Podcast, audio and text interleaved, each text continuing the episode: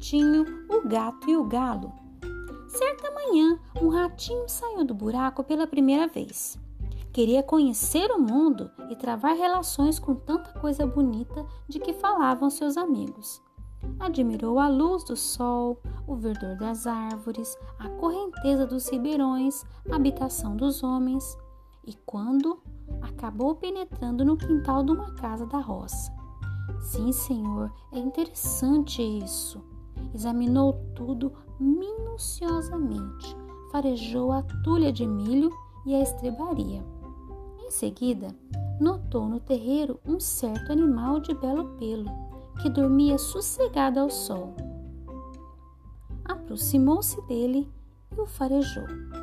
Sem receio nenhum, nisto aparece um galo que bate as asas e canta.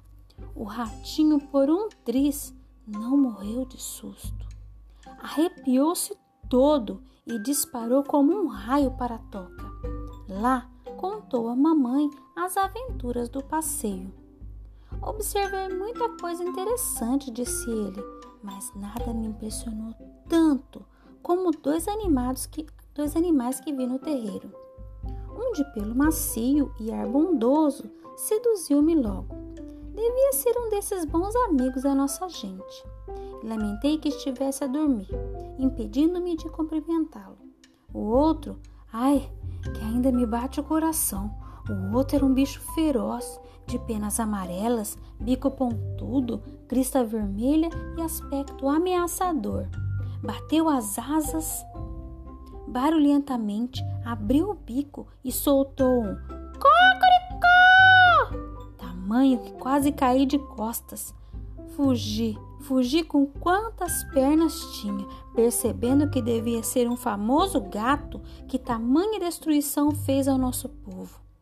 A mamãe rata assustou-se e disse: Como te enganas, meu filho? O bicho de pelo macio e ar bondoso é que é o terrível gato. O outro, barulhento e espaventado, de olhar feroz e crista rubra, filhinho, é o galo uma ave que nunca nos fez mal. As aparências enganam. Aproveita, pois, a lição e fique sabendo que quem vê cara não vê coração.